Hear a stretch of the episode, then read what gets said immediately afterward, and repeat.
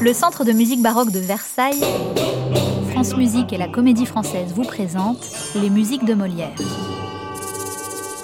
Épisode 4 Jouer violon au théâtre dans le Paris du grand siècle.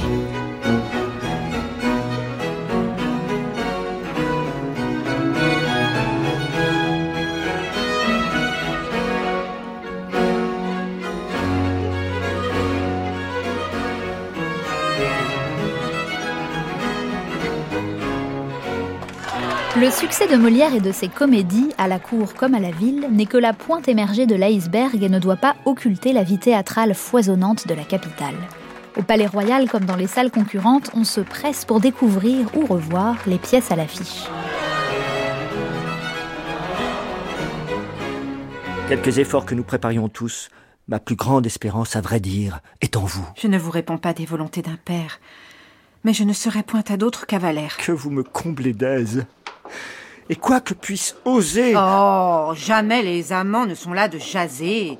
Sortez, vous dis-je. Enfin. Quel caquet est le vôtre? Tirez de cette part. Et vous, tirez de l'autre.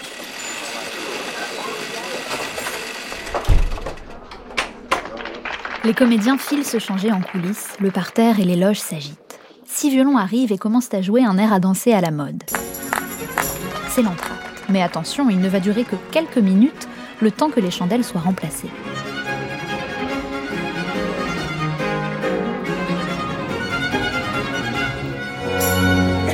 L'acte suivant va commencer sans pour autant que le parterre ne fasse complètement silence. C'est que le public de Molière au Palais Royal, comme celui des salles concurrentes, est agité, voire carrément bruyant.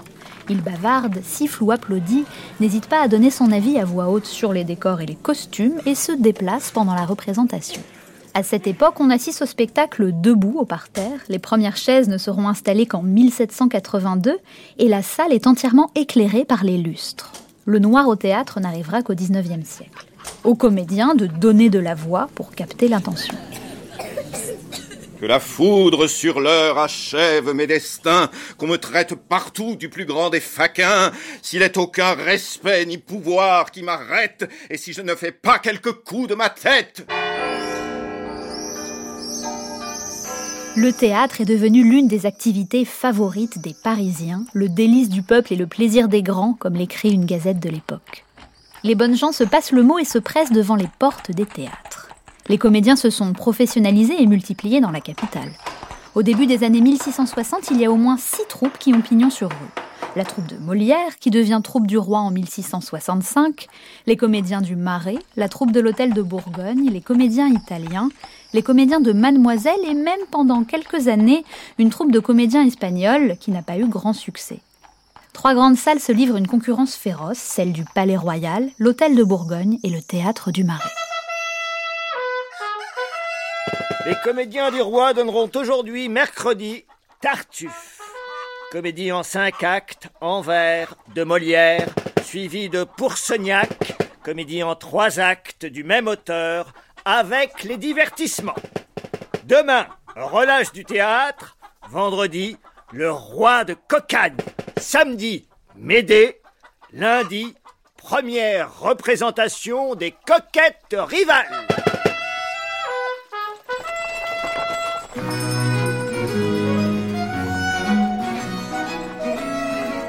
Les Parisiens qui ont les moyens se ruent aux représentations, car le prix des billets, qui varie du simple au double en fonction de la salle et de l'emplacement, est trop élevé pour le menu peuple.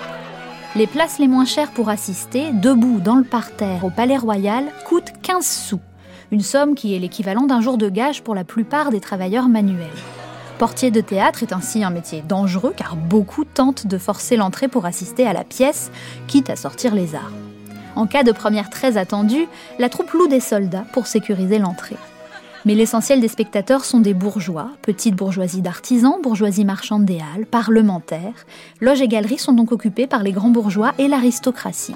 Pour une place tranquille en hauteur, comptez 3 à 10 livres. Le prix atteindra un louis d'or en 1691 pour assister aux premières loges à une tragédie de l'Académie royale de musique. Et lors des grandes premières, il arrivait même qu'on double le prix des places.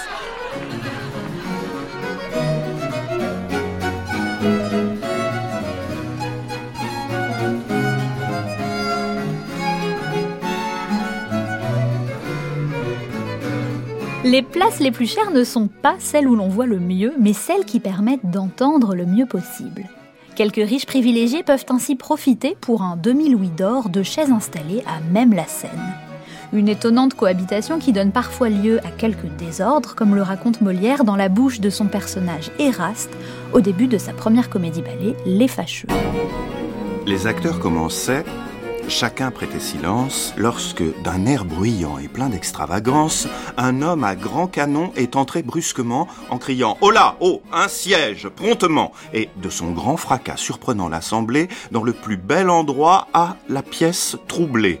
Et traversant encore le théâtre à grands pas, bien que dans les côtés il peut être à son aise, au milieu du devant, il a planté sa chaise et de son large dos morgant les spectateurs, aux trois quarts du parterre, a caché les acteurs. Ce sont donc les gens de qualité, parfois fâcheux, certes, mais nantis, qui composent quasi exclusivement le public des salles parisiennes, et donc le public de Molière, que le dramaturge, et c'est là son génie, fait rire d'eux-mêmes et de leurs travers. Les théâtres sont généralement ouverts trois jours par semaine, le vendredi, jour des premières, et puis le dimanche et le mardi. On joue en journée entre 14 et 17 heures la représentation doit finir avant la tombée de la nuit pour que les spectateurs puissent rentrer chez eux en toute sécurité. Les rues sombres de Paris sont alors de vrais coupe-gorge. Lorsque Louis XIV instaura un premier éclairage public à Paris en 1667, les horaires des spectacles glisseront vers la fin de la journée. La séance dure au moins deux heures et demie et l'on a droit à une grande pièce accompagnée, parfois d'une autre, plus courte. On donne des représentations d'un bout à l'autre de l'année, mais le théâtre à Paris a ses saisons. C'est l'hiver, de Noël au début du carême, que l'activité est la plus intense avec la création de nouvelles pièces. Le carême et Pâques sonnent la relâche. Les troupes en profitent pour rafler les nouvelles pièces fraîchement éditées chez les libraires. Pendant l'été, période plus creuse, on joue surtout des reprises.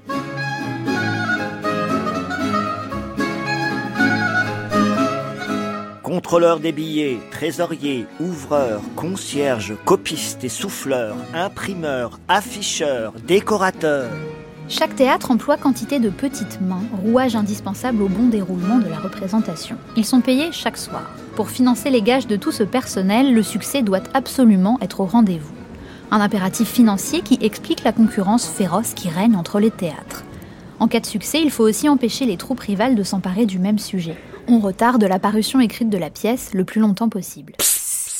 Il monte une nouvelle pièce au marais, avec les machines de Sourdéac. La musique est de Cambert. Les répétitions ont commencé. 60 danseurs sur scène et autant de musiciens. Tout le monde en parle déjà. Les premiers costumes sont arrivés. Croyez-moi, ils vont faire ça le comble. Il faut riposter, les devancer.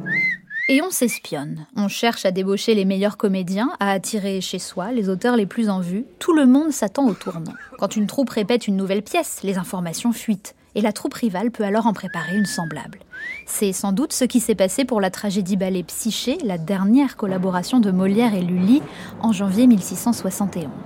La création de Pomone du poète Pierre Perrin et du compositeur Robert Cambert, avec les machines du célèbre marquis de Sourdéac, a eu lieu trois mois plus tard, en mars, mais les représentations ont commencé très tôt, avec deux séances publiques au mois de juin 1670. Sans doute Molière et Lully ont-ils vu, sinon eu des échos de ce qui se préparait, et ils ont voulu faire mieux.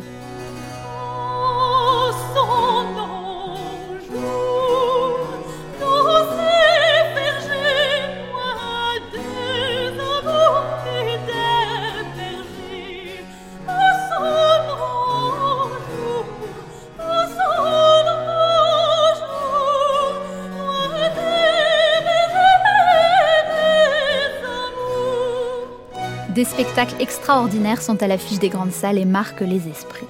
À la cour comme à la ville, la mode est aux pièces musicales à machine. En 1660, la troupe de Molière en compte deux à son répertoire, deux succès du moment, Les Amours de Diane et Endymion de Gilbert et Les Charmes de Félicie de Montauban.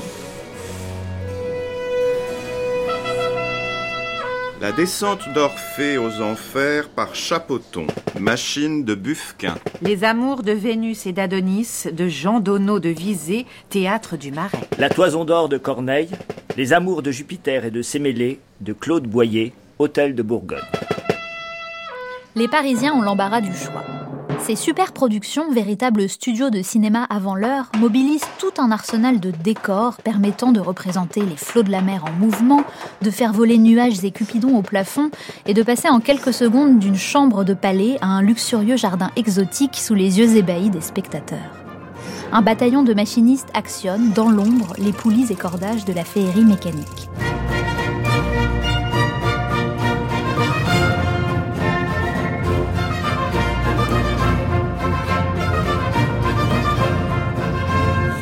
La scène reste incessamment comme euh, par un enchantement en différents objets se changent. Et pour une surprise étrange, on y voit tantôt des palais de marbre en un tournement fait, puis en moins de rien, en leur place, sans qu'il n'en reste nulle trace, des mers, des jardins, des déserts, enfin les cieux et l'enfer.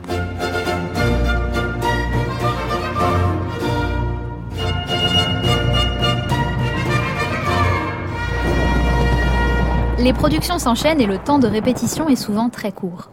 Une pièce en cinq actes peut être apprise et montée en huit jours. Toutes les troupes ont le même fonctionnement. Une fois les différents frais payés, la recette, déduite des frais, est partagée entre tous les membres de la troupe, même ceux qui n'ont pas joué ce soir-là. Chacun a sa part et ceux qui sont à la fois auteurs et acteurs, comme Molière, ont naturellement droit à une plus grosse part. Dès les débuts de l'illustre théâtre, Madeleine Béjart et Molière mettent en place une caisse de pension pour les vieux comédiens qui prennent leur retraite. Et puis, hommes et femmes, comédiens et comédiennes sont sur un pied d'égalité, aussi bien dans le salaire que dans la prise de décision qui est toujours collégiale.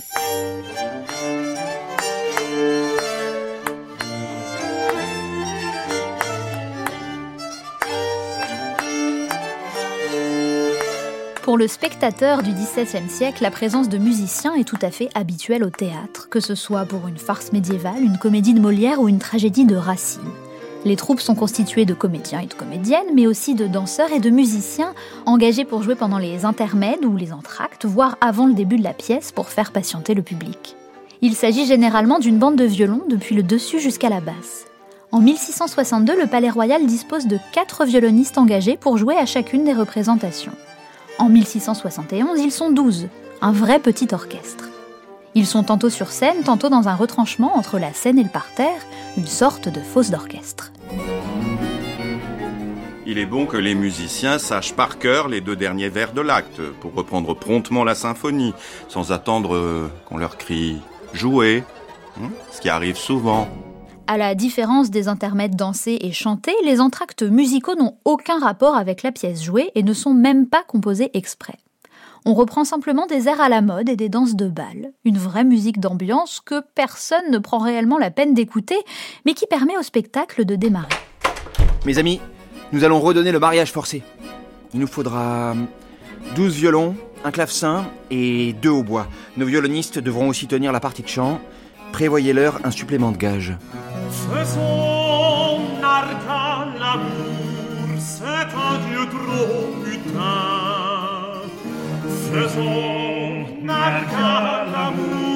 C'est un dieu trop. Si le nom des 22 comédiens qui ont travaillé avec Molière sont connus, ceux des musiciens de son orchestre le sont hélas moins, à l'exception de trois violonistes, Jean Conversé, Jacques Duvivier et Pierre Marchand. Ils sont tous trois violons de Monsieur, frère du roi, l'élite musicale.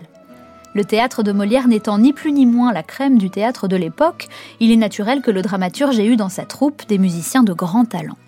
Hormis ces trois noms, l'identité du reste des musiciens de Molière et de ceux des orchestres des autres troupes de la capitale n'est pas connue. Les femmes étant totalement absentes des orchestres des théâtres parisiens au XVIIe siècle, on sait seulement que ces musiciens étaient tous des hommes.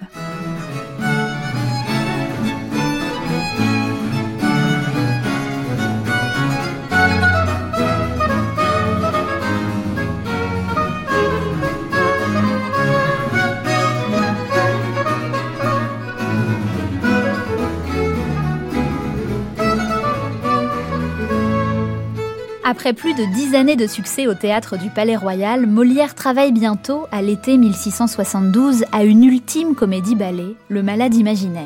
Pièce mythique qui signe une nouvelle collaboration avec un musicien dont Lully redoutera même le talent, c'est Marc-Antoine Charpentier.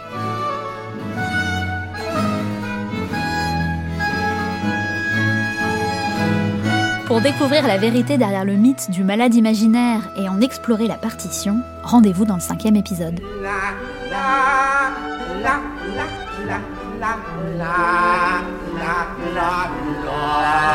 Retrouvez Molière et les protagonistes de cet épisode en prolongeant l'expérience sur le site expodcast.cmbv.fr, au programme des archives, des vidéos, des rencontres et bien d'autres découvertes, un podcast du Centre de musique baroque de Versailles en coproduction et partenariat avec France Musique et la Comédie Française et en partenariat avec le Château de Versailles.